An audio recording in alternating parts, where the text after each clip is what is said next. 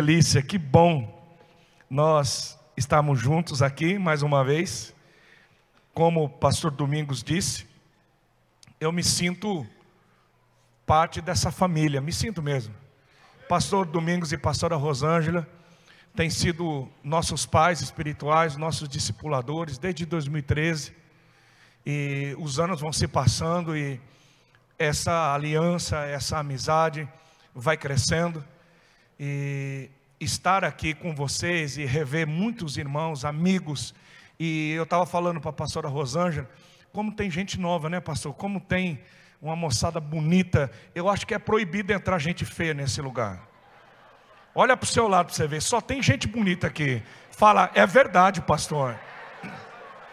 Não fala não para você ver. Tem que profetizar com fé, meu amigo.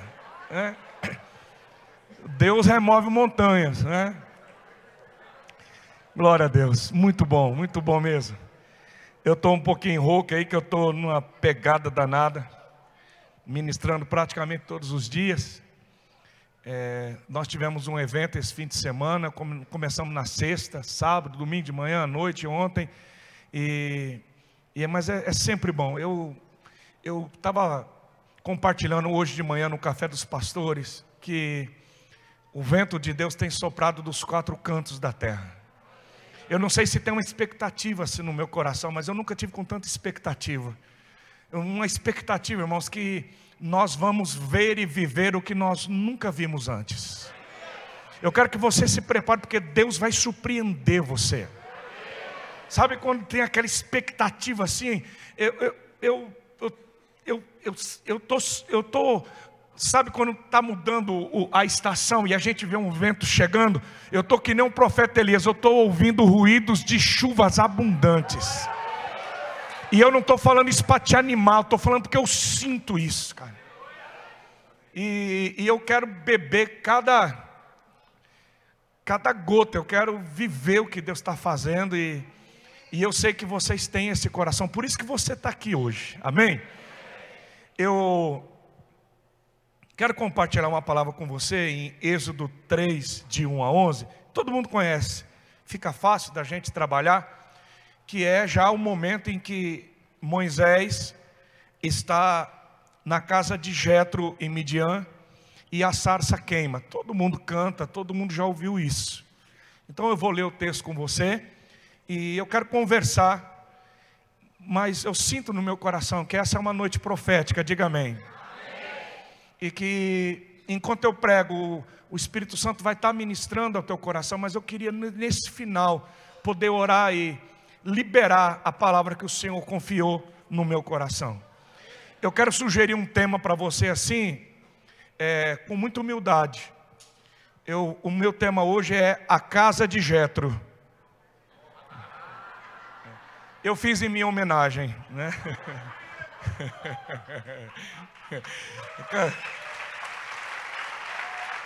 Mas, mas a gente não pode fugir do texto. Então, né, Moisés foi para a casa de Jetro e hoje eu queria que você, eu vou trabalhar, nós vamos trabalhar até Moisés chegar lá, mas eu quero que você entenda hoje o que, que significa a casa de Jetro. O que, que a casa de Jetro quer dizer e ensinar para nós hoje, aqui agora. O que, que a casa de Jetro tem a ver com você e comigo? Então daqui a pouco a gente chega lá. Vamos ler o texto. Êxodo 3, a partir do versículo 1 diz assim: Moisés pastoreava o rebanho de seu sogro Jetro, que era sacerdote de Midian. Um dia levou o rebanho para o outro lado do deserto e chegou a Horebe, o monte de Deus.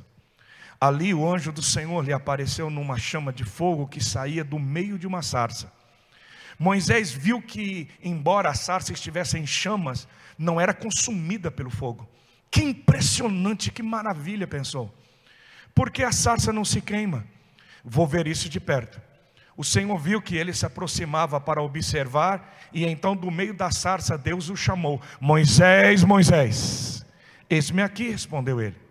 Então disse Deus: Não se aproxime, tire a sandália dos pés, pois o lugar em que você está é terra santa. Disse ainda: Eu sou o Deus de seu pai. Olha como é importante isso. Moisés, eu sou o Deus do teu pai Anrão. O pai de Moisés se chamava Anrão, sua mãe Joquebede. Eu sou o Deus do seu pai Anrão, ô Moisés. Eu sou o Deus de Abraão, de Isaac e o Deus de Jacó. Então Moisés cobriu o rosto, pois teve medo de olhar para Deus. Disse o Senhor: De fato, tenho visto a opressão sobre o meu povo no Egito, tenho escutado o seu clamor por causa dos seus feitores, e sei quanto eles estão sofrendo. Por isso desci para livrá-los das mãos dos egípcios e tirá-los daqui para uma terra boa e vasta, onde manam leite e mel, a terra dos cananeus, dos hititas, dos amorreus, dos fariseus, dos heveus e dos jebuseus. Pois agora o clamor dos israelitas chegou a mim e tenho visto como os egípcios os oprimem. Vá, pois, agora, Moisés. Eu envio ao Faraó para tirar do Egito meu povo, os israelitas. Moisés, porém, respondeu a Deus: Quem sou eu? Quem sou eu para apresentar-me ao Faraó e tirar os israelitas do Egito? Quem sou eu? Olha aqui para mim. Quem sou eu para fazer alguma coisa para o Senhor? Quem sou eu?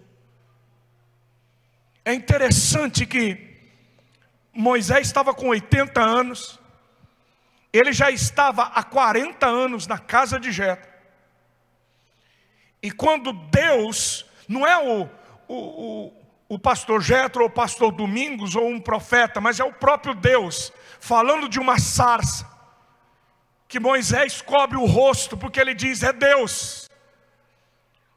E ele diz: Moisés, eu tenho um propósito, eu tenho um projeto na sua vida. Você vai ser um libertador. Eu ouvi o clamor do meu povo. Mas a palavra de Moisés é: quem sou eu para ser um libertador? Quem sou eu para fazer algo? Quem sou eu para me apresentar ao Faraó? E as palavras de Moisés são as palavras que muitas vezes se repetem na minha vida e na sua. Porque eu sei que em algum momento você já disse para Deus: Deus, quem sou eu, Deus? Quem sou eu para liderar uma célula? Quem sou eu para pastorear uma igreja? Quem sou eu para falar de Jesus para alguém? Quem sou eu para orar por uma pessoa? Quem sou eu?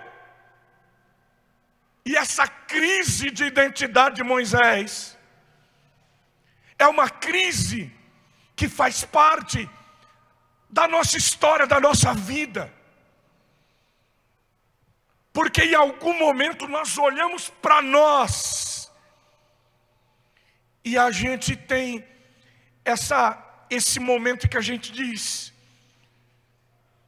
será que eu sou isso mesmo que Deus está dizendo? Será que eu vou conseguir cumprir aquilo que Deus tem para mim? Mas quando eu olho para essa crise nossa e de Moisés,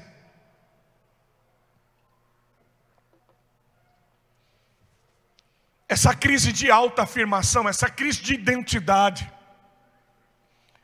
a, a Leia, a minha esposa, ela queria tanto estar aqui, mas ela não pôde estar com a Esther. A Leia tá, termi, terminou uma pós agora em neurociência e está fazendo faculdade de psicologia e a gente, a nossa mesa, a gente senta para tomar um café e eu nunca fiz tanta terapia na minha vida. Porque vocês sabem, homem, a gente tem que dar tempo de qualidade, é uma coisa maravilhosa. Então eu digo, fala, meu bem, eu estou aqui. E tem que ser aquilo. A mulher, quando ela fala, você tem que olhar. E eu, é uma luta para mim, porque eu fico assim. Né? Mas eu estou lá. O amor é maravilhoso. E eu estou investindo. E, e a Léa estava compartilhando comigo e que eles fizeram uma pesquisa agora na, na faculdade e passaram alguns vídeos e foi muito importante. Porque já é comprovado cientificamente, é comprovado isso, que a criança no útero, no ventre, ela já absorve todas as emoções que perfazem o ambiente. Isso ninguém questiona mais. Mas é, é uma coisa tão impressionante que quando uma mulher fuma, ela consome tabaco. Quando a nicotina entra, entra na corrente, sanguínea dela, eles conseguiram fazer uma ultrassonografia e dentro do útero a criança asfixia, ela perde oxigênio. E a, a, o cigarro que a mãe fuma já começa a matar neurônios dentro do ventre quando a criança está sendo gerada. Como que uma mãe pode atingir, alcançar o, o que está dentro do útero dela? Uma mãe que consome álcool, que consome bebida alcoólica. Existem crianças que nascem e elas têm delírios trêmulos, porque elas têm abstinência, porque a mãe durante a gestação bebeu e a criança nasce já com abstinência do álcool. E quando a gente fala isso, pode parecer uma loucura, mas não é só questão física. A criança ela sabe se ela é desejada, se ela é amada, se ela é esperada, se tem rejeição, como é que está o clima. Tudo isso perfaz a alma, a psique da criança. Agora imagine, irmãos, nós, a nossa igreja, nós temos três entidades e nós só lidamos com crianças. É, é o meu ambiente, eu tenho lidado muito com isso. É interessante que Deus não deu para mim e para Leia filhos biológicos. Mas hoje as nossas três entidades, nós cuidamos de centenas de crianças. E às vezes me dá um santo desespero, pastor Domingos. Esses dias atrás chegou uma menina no nosso lar, lá em Junqueira. Ela tinha uns dois anos e meio para três. Na verdade, eram três irmãos. Ela era menorzinha. E, e eu fui lá para conhecê-los, para recebê-los. E, e eles estavam na mesa assim, tomando um café. E eu cheguei, os maiorzinhos assim, eu peguei, abracei, eu sou o pastor Gerto, eh, sejam bem-vindos, está tudo bem aqui, as tias têm cuidado bem de vocês tal. Quando eu cheguei perto da menininha pequena, e, e eu abaixei assim disse: Vem com o pastor, filha. Ela disse: Não, não, não. Começou a gritar. E a coordenadora veio e disse: Calma, pastor, fica tranquilo. Quando levamos essa menina para os exames, dois anos e meio, já tinha doença venérea, totalmente abusada. A mãe vendia a criança por causa de droga, dois anos e meio, irmãos. Mas ela tem medo.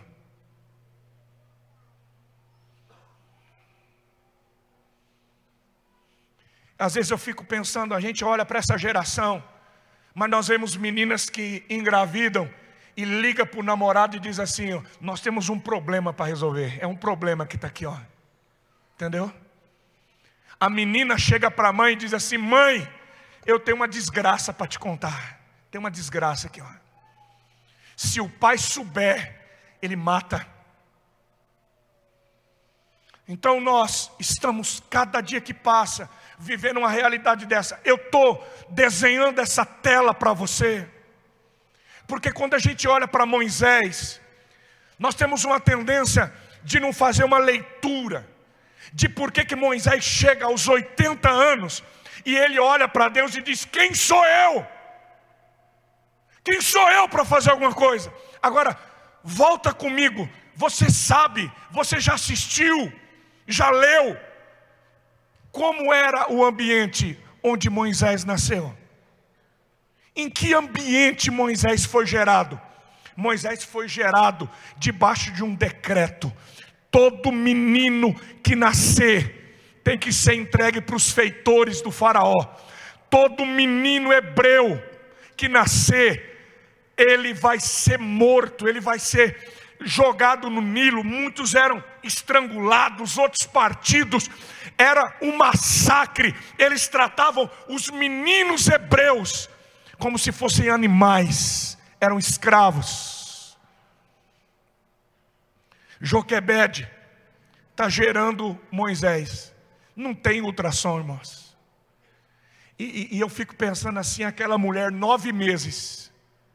Eu tenho para mim, David, que Joquebede dizia assim: tomara que seja uma menina. Porque se for uma menina, pelo menos vai viver, vai ser escrava, mas ela vai viver. Mas se for um menino, eu não vou poder ter esse menino. Agora ele está aqui, e ele está todo dia respirando uma ameaça de morte. Talvez essa mãe está pensando assim: fica mais um pouquinho, filho. Espera mais um pouquinho para nascer. Deixa a mamãe aproveitar um pouquinho mais você. Mas Moisés nasce. E quando Moisés nasce, a Bíblia diz que Anrão, Joquebed, que eles viram que o menino era tão lindo, que ele era tão especial, que eles não tiveram coragem de entregar. Eu, eu não penso que é só Joquebed e, e, e esse pai, mas eu imagino as mulheres, as famílias dos israelitas, dos hebreus, como que esse povo sofreu. Mas eles escondem. Agora, olha a pressão, esse menino nasce, irmãos. E a mãe está dizendo: fica quieto, não chora, ninguém pode te ouvir. Talvez você nunca parou para perceber que eles não deram nome para Moisés. Quem deu o nome para Moisés foi a filha do faraó, não foi Joquebede nem Arão. Agora, por que, Renata, que Joquebede e Arão não dão nome para o menino? Como é que um menino fica 90 dias, ele não tem nome, ele não tem identidade? Por que, que essa mãe não coloca nome no menino? Porque ela sabe que ele vai morrer. Não adianta colocar nome, porque eu vou ter que entregar você para a morte. Então ele, ela não quer colocar nome, ela não quer dar uma identidade para ele. E com 90 dias, eu imagino que a pressão da família, talvez o próprio pai, o Arrão, chega para Joquebed e diz: Não dá mais, nós vamos ter que entregar esse menino, porque senão morre todo mundo esses feitores, esse egípcio vem aqui, vão queimar nossa casa, vamos, por causa dele, todo mundo vai pagar. Vamos entregar o menino. E Joquebede faz isso. Ela prepara o cestinho, vai até o rio Nilo. Eu não consigo, eu acho que não tem cinegrafista que consegue imaginar essa cena. Eu estou vendo criança no colo da mãe, quando eu vou viajar três, quatro dias, eu despeço da minha filha e eu me dá um negócio no coração. Agora, como que uma mãe entrega um filho para a morte? Porque Joquebede não sabe que Deus vai interferir. Quando ela, quando ela coloca Moisés no Nilo, ela se despede para nunca mais ver. E ela entrega.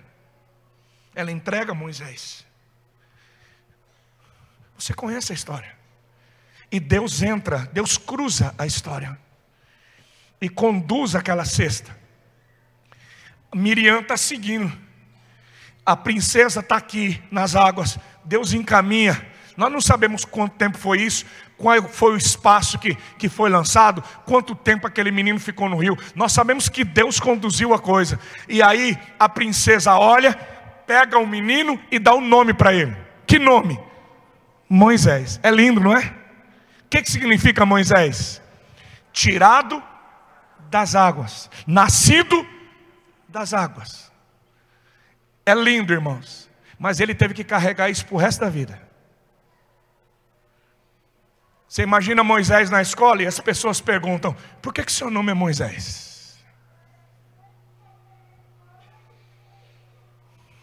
Por que, que você se chama tirado das águas? Por que, que você se chama tirar nascido das águas?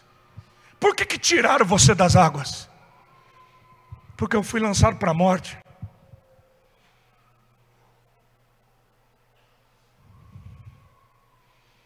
É lindo, mas ele carregou isso o resto da vida dele. E então a, a Miriam vem, eu, eu, eu tenho que terminar essa parte. Vem Miriam, olha para a princesa Miriam esperta e diz: A senhora vai precisar de uma ama de leite, alguém para cuidar desse menino. Tem uma, um hebreu aqui que está no jeito para cuidar desse menino. A princesa vai, olha para Joquebed, é, é, é, é maravilhoso esse encontro. Você imagina o olhar dessa mãe que olha e diz: Deus me trouxe de volta, eu vou criar meu filho, eu vou amamentar meu filho. E a princesa diz: cuida do menino, amamenta o menino, quando ele tiver, quando desmamar ele, que ele tiver no jeito, me leva para o palácio. E agora Joquebed já sabe como é que é o nome? Moisés. Moisés, agora Joquebed amamenta, cria e revela para Moisés quem ele é. Pastor, como é que o senhor sabe disso? Porque quando Deus aparece no meio da sarça, Deus diz: Ô oh, oh, Moisés, eu sou Deus do seu pai. Eu sou o Deus de Abraão, de Isaac e de Jacó. Por quê? Porque Moisés sabia quem ele era. Moisés sabia quem era o seu pai, quem era sua mãe, quem era o Deus de Abraão, quem era o Deus de Isaac. Moisés, quem que ensinou Moisés? A Joquebede. Ela ensina, ela revela, ela mostra. E quando esse menino desmama, nós não podemos precisar a idade, mas não era bebezinho. Alguns dizem quatro, cinco, seis anos. Não sei. Eu só sei que uma criança de quatro, cinco anos, ela já tem noção das coisas. Agora, olha o trauma que se repete. Porque Joquebede olha para Moisés e diz: Agora você tem que ir de novo. Talvez ela desenha Sabe, porque mulher tem essas coisas, né? Eu, a mãe é um negócio maravilhoso. Joquebed diz: Olha, você vai para o palácio, vai ter videogame, você vai ter um Nike, um tênis Nike te esperando, fazendo propaganda para Nike. Lá você vai estudar nas melhores escolas, vai ter parque, você vai usar roupa de marca, tem TV, tem, vai ter tudo.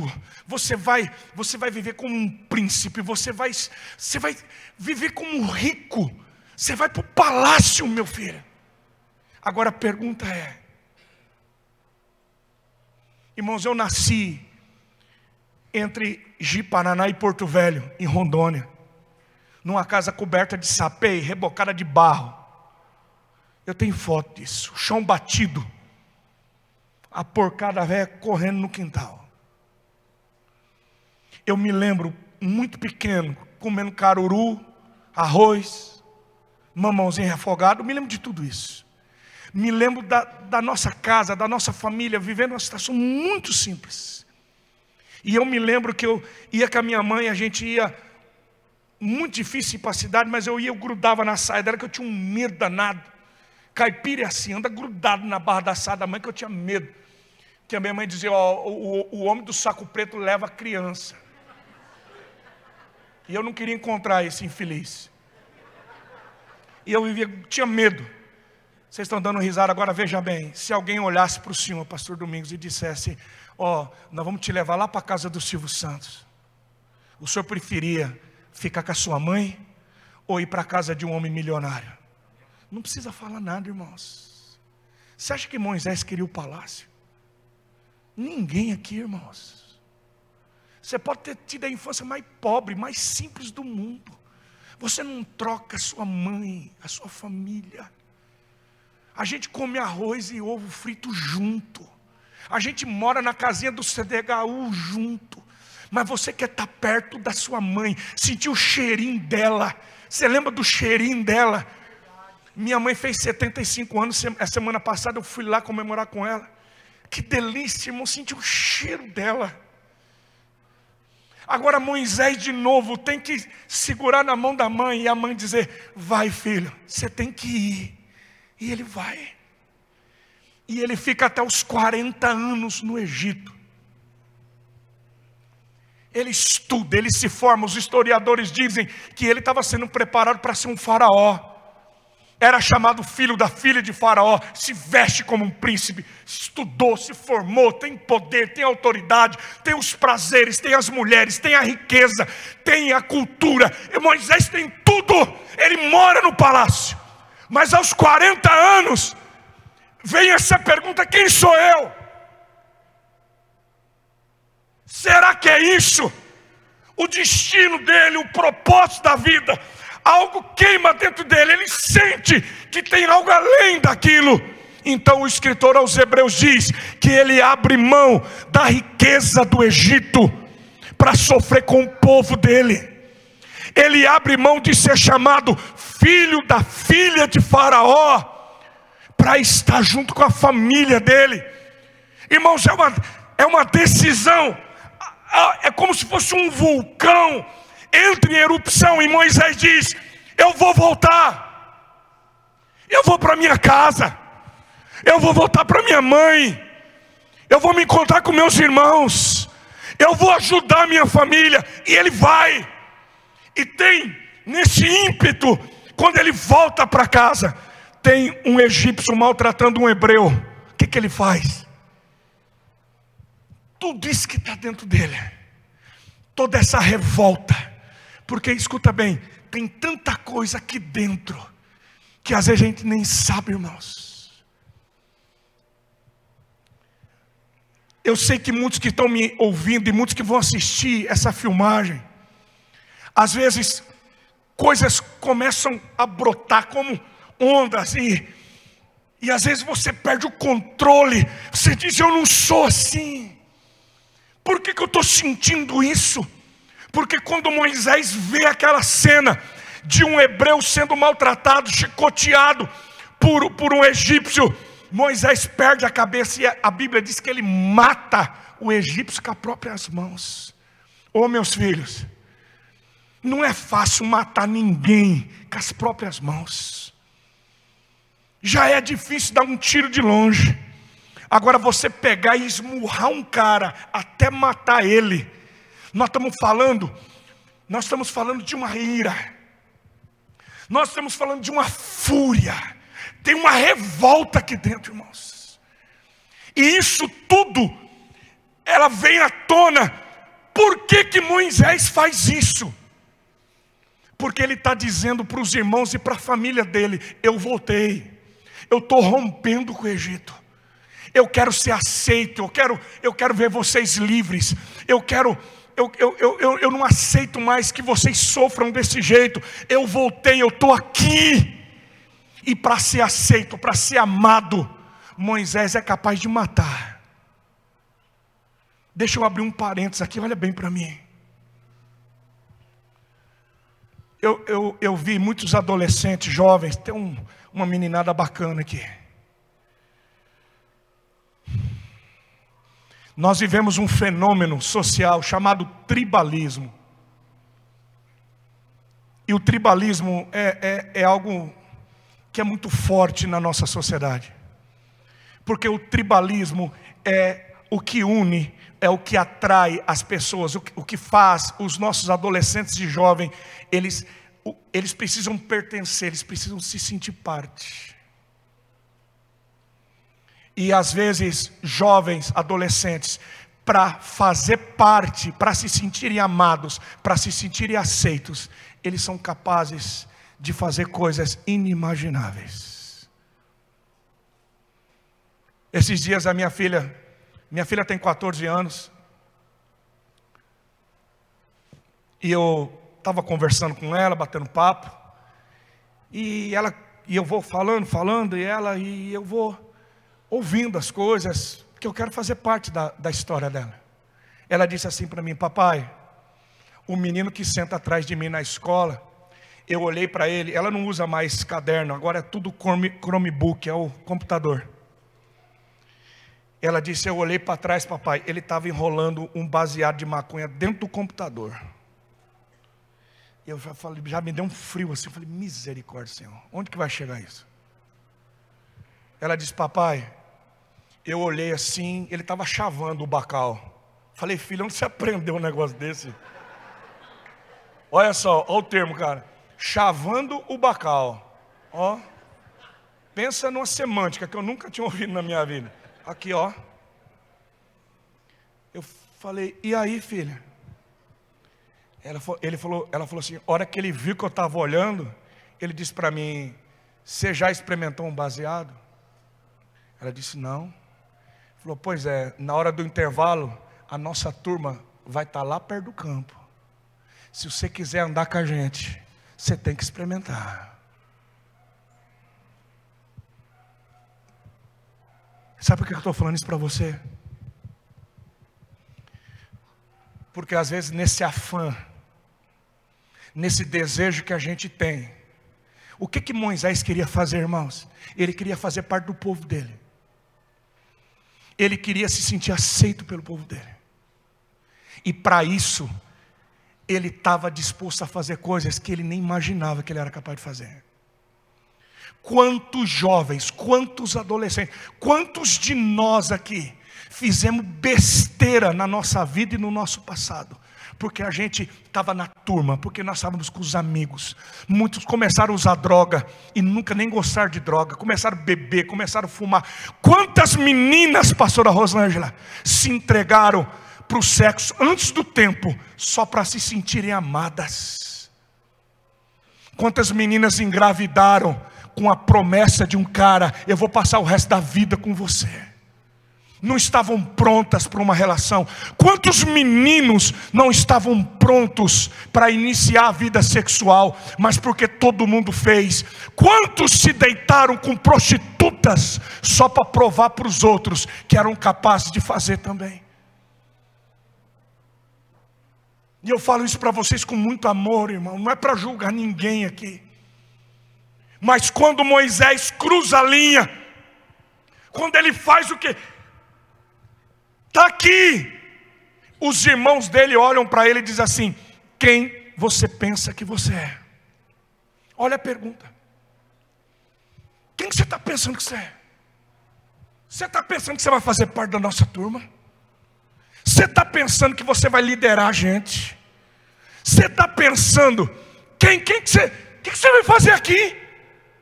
Você é um assassino. Nós sabemos o que você fez. E aí Moisés não dá para voltar para o Egito, porque ele rompeu com o Egito. Ele não é aceito como parte do povo dele, dos irmãos dele. Ele não sabe quem ele é. Ele não é mais egípcio, não é, não é aceito como um judeu, como um israelita. O que ele faz? Ele foge. Ele tem medo. E todo fugitivo vai parar no deserto. O destino de quem está fugindo é o deserto. E lá no deserto, ele encontra a casa de Jetro. Lá no deserto.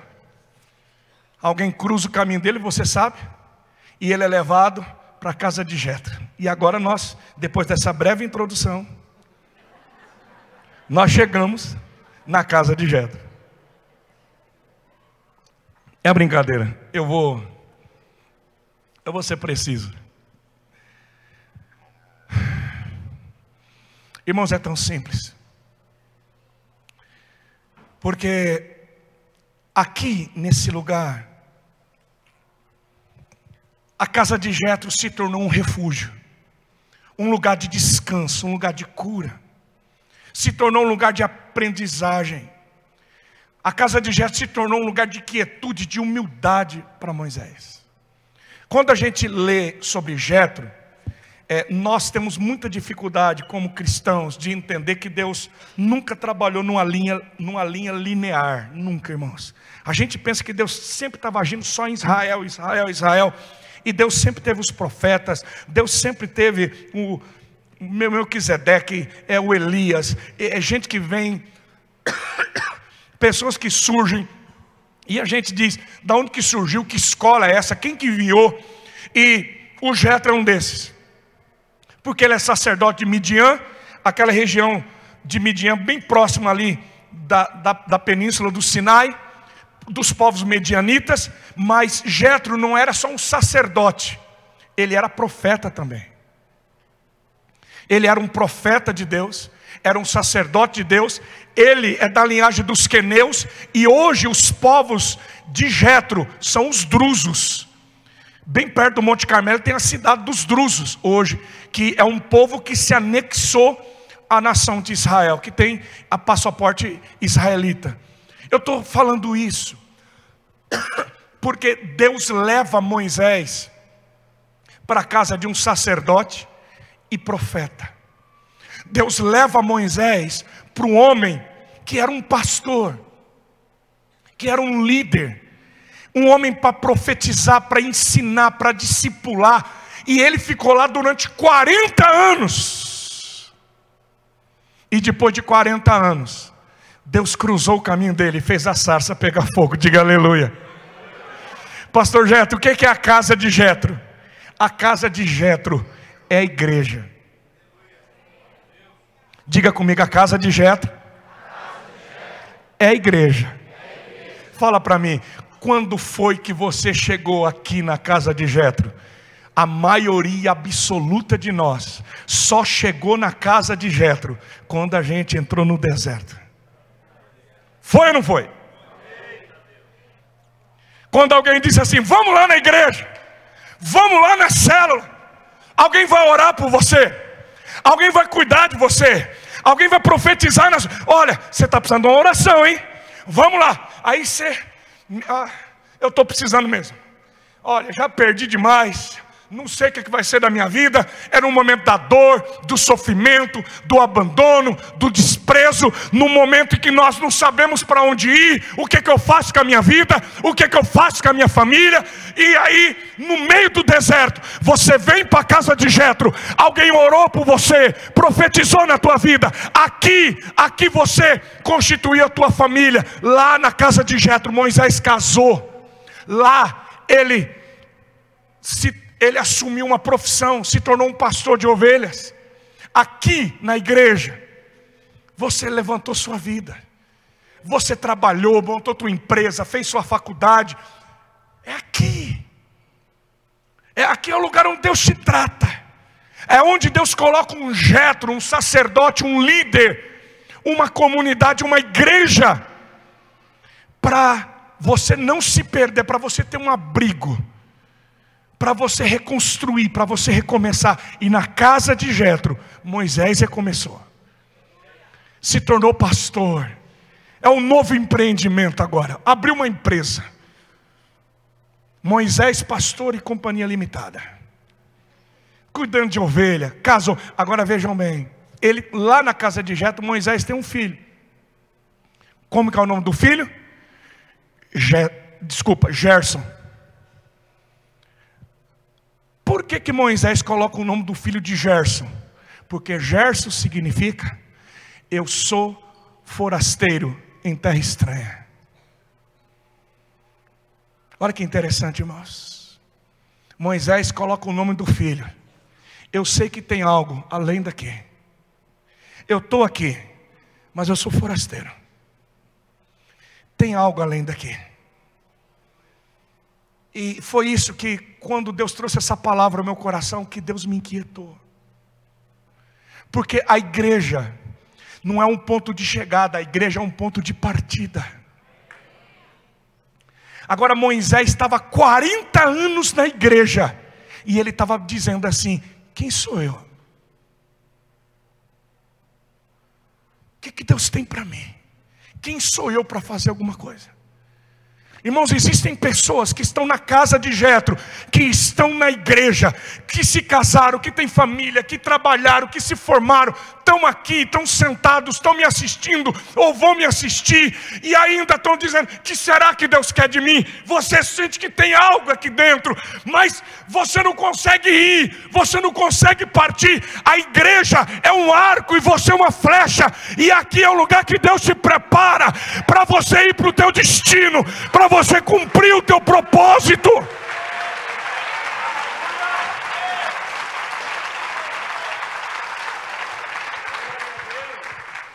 E é nesse lugar, irmão, eu fico, oh meu Deus do céu, eu estou pregando isso aqui, eu não vejo a hora de chegar nisso, porque é nessa situação, olha que Deus, que Deus maravilhoso.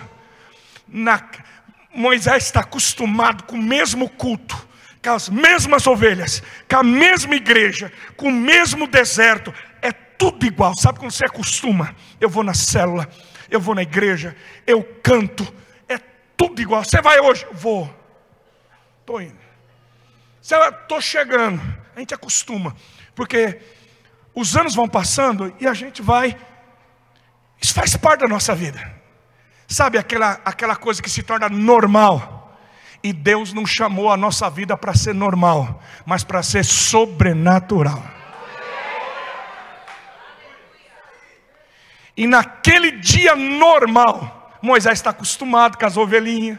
De repente a sarça começa a queimar. E Moisés não se surpreende pela sarça estar tá queimando. porque ele estava acostumado de vez em quando com aquele fenômeno. Mas o que Moisés, a Bíblia diz, o que incomoda ele é que aquela sarça está queimando, mas ela não se consome. Ele fala, mas que negócio é esse?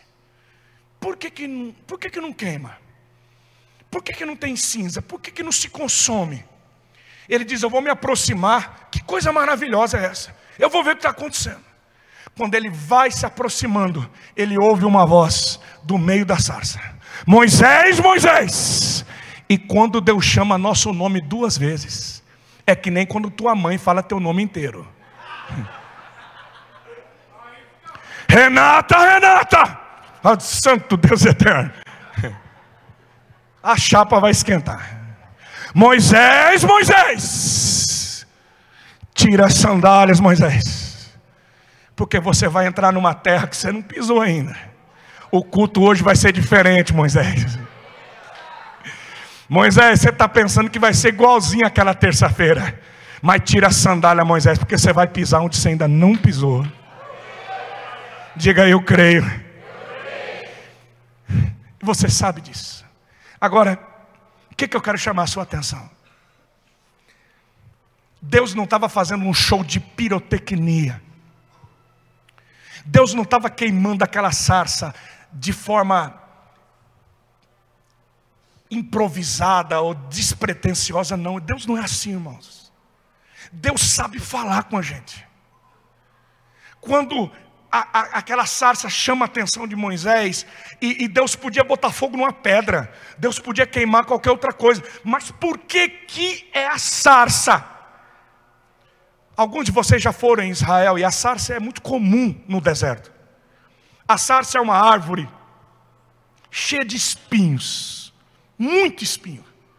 E a sarça, ela dá uma vagem que tem uma semente só. E essa semente é vermelha. Dentro da vagem da sarça é uma, uma semente vermelha que nem sangue. E nenhum animal e nenhum homem come aquilo, porque é venenoso e mata. Olha que interessante, irmãos.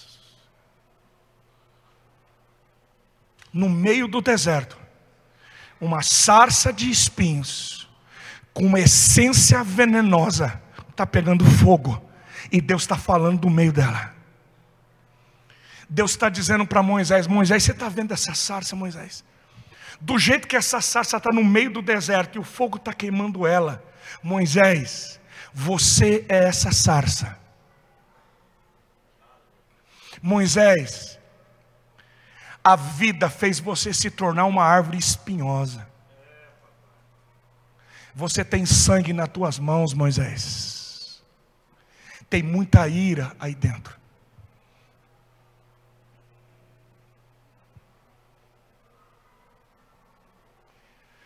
Moisés, por causa dos traumas, da tua rejeição, da tua tristeza, por causa da tua solidão, por causa dessa crise que está dentro de você, por causa da culpa que você carrega, Moisés, tem tanto espinho, e você está sozinho nesse deserto. Ô oh, minha filha, olha para mim, por favor. Irmãos, quantos de nós, quantos de nós, às vezes, às vezes nós mesmos não nos entendemos, que você diz assim, eu não sei por que, eu falei desse jeito. Eu não sei por que, que eu estou fazendo isso. Eu não sei por que, que eu mago, magoo, por que, que eu machuco as pessoas. Existem pessoas que estão dentro da igreja, mas elas elas não deixam ninguém se aproximar, irmãos. Existem pastores que estão perdendo o ministério, porque dentro deles ainda tem muito veneno. Pastor, isso é tão forte, porque na sequência, que não vai dar tempo de pregar, na sequência, Deus disse para Moisés: Moisés, joga o teu cajado. O que, que significa o cajado? É a liderança. É, era com o cajado que Moisés liderava, que ele comandava as ovelhas. Moisés, pega a tua liderança, Moisés, joga a tua liderança. Moisés, deixa eu te mostrar como é que está a tua liderança. Joga esse cajado no chão. E quando Moisés joga, o cajado se transforma numa serpente. O que, que Deus está dizendo? Moisés, você, olha só, esse essa liderança tua, que, que pode salvar, também uma lider, essa liderança que tem veneno, é, é, é esse negócio que está dentro de você, às vezes o teu cajado se transforma numa serpente que mata. Por favor, olha para mim. Quantos pais, quantas mães, quantos líderes de células, quantos maridos, quantas esposas, quando você menos espera, o homem que você ama, a mulher que você ama, as pessoas que estão ao teu redor que você ama, aquilo que Deus entregou na tua mão, de repente vira uma cobra e você machuca pessoas. Você sabe do que eu estou falando. Porque eu já tive que pedir perdão muitas vezes e dizer: Deus me ajuda. Porque é desesperador, filho, quando você olha e diz assim: Eu não posso continuar desse jeito.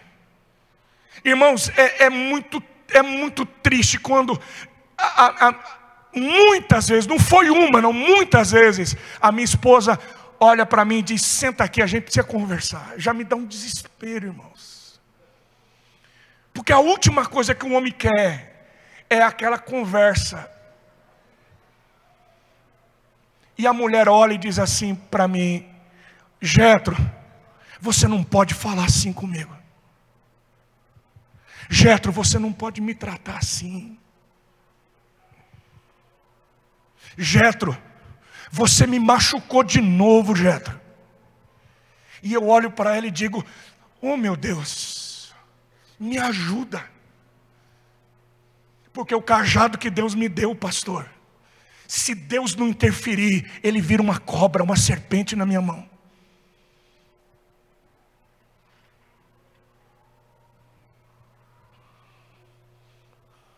Moisés, olha para essa sarça, Moisés. Você virou um porco espinho. Você está isolado há 40 anos. Você sabe que dentro dessa sarça tem veneno, tá, tem essa fúria, tem essa ira dentro de você. Mas Moisés, olha, eu estou queimando essa sarça. Eu estou falando de dentro dessa sarça. Moisés, eu vi o clamor do meu povo e eu disse: e eu vou usar a sua vida. Eu vou, Moisés, eu estou te enviando. Você vai libertar o meu povo. E a pergunta de Moisés é: Quem sou eu, Deus?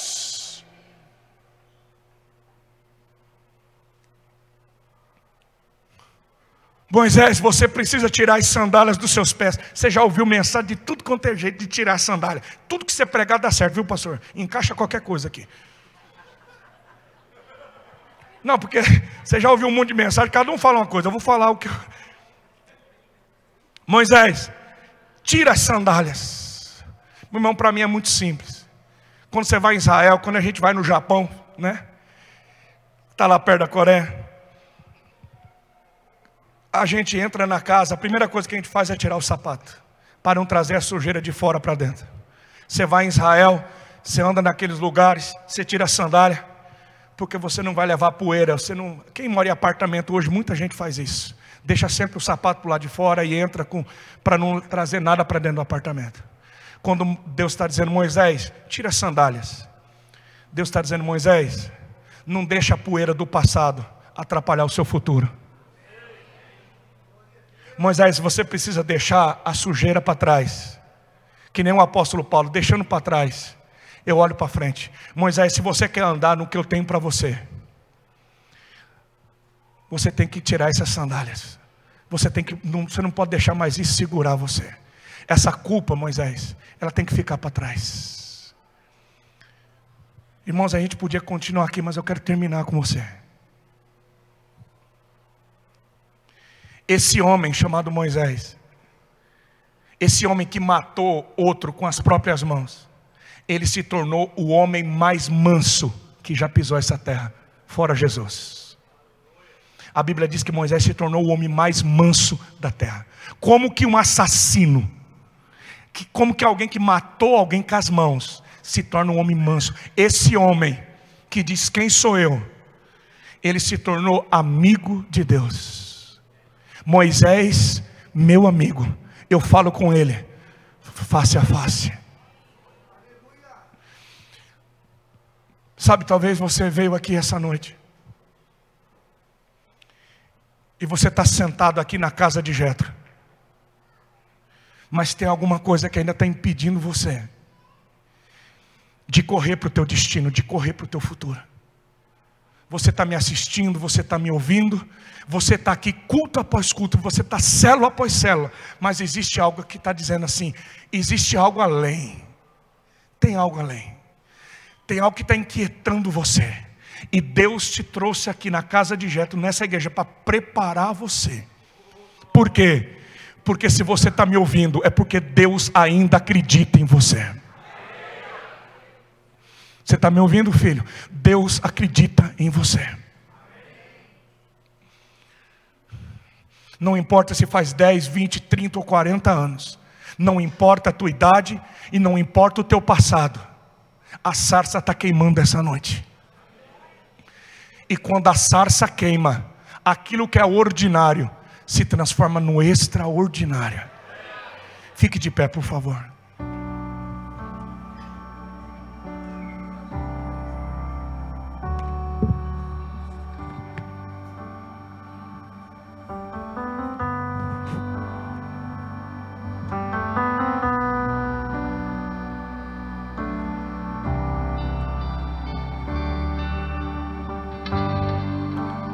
Deus, nós vamos orar.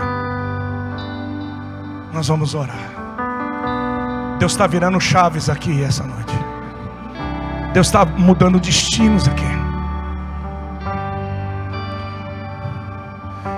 Eu estou falando com você que às vezes acontecem coisas dentro de você que você diz, eu não sei porque que está acontecendo. Talvez você entrou num deserto existencial